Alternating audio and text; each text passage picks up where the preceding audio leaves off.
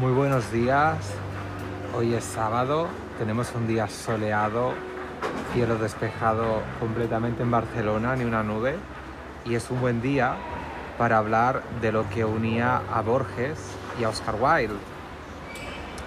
Borges habló una, dijo una vez, vaya, en una entrevista, que el primer cuento que leyó fue uno de los cuentos de Oscar Wilde, concretamente El príncipe feliz, si no recuerdo mal. ¿eh?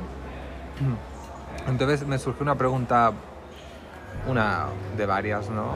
Quizá la primera pregunta sería, ¿qué une a Oscar Wilde y a Borges? Si es que hay algo que une esas dos literaturas.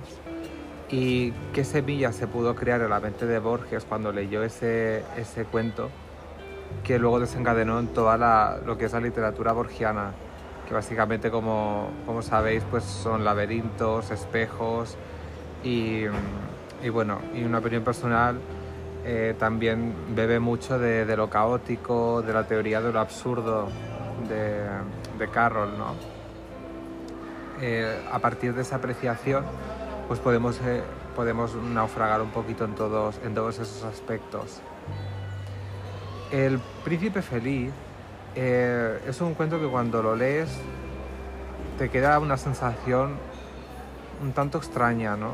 Seguramente piensas, es un cuento que se te aparece en sueños también, que se te aparece en, en la vida real, en el día a día.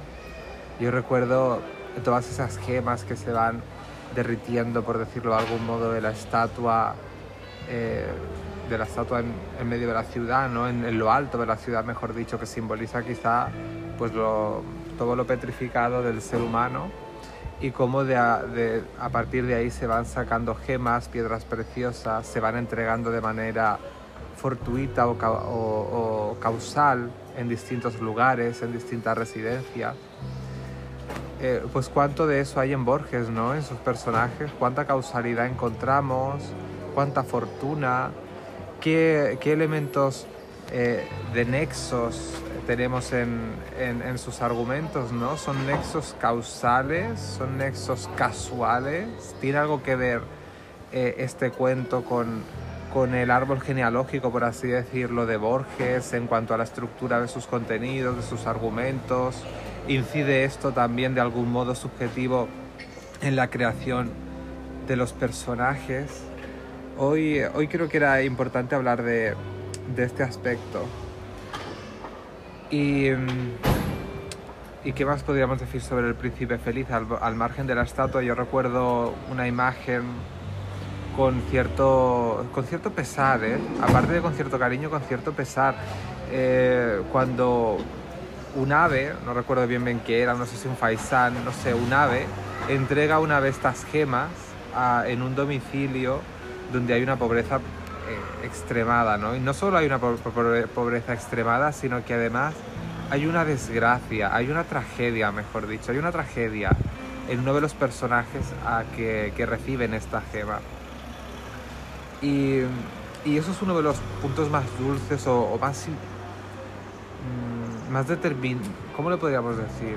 No se me ocurre ningún adjetivo ahora, la verdad, pero es uno, una de las imágenes que más, más me ha marcado y que, y que me hacen pensar, que me ha hecho pensar en los últimos años, ¿no?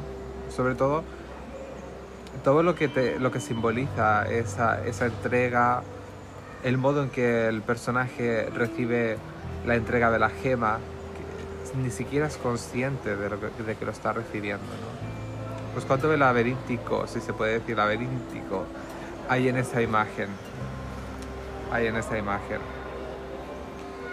Bueno, el podcast de hoy está, eh, está terminado. Los podcasts son pequeñas reflexiones, al menos yo lo veo así, que deben ser cortas, precisas y que, y que deben informar al, al oyente sobre sobre alguna emoción o sobre alguna reflexión. Y mi podcast de hoy era este. Así que muchas gracias por escuchar y que tengáis muy buen día.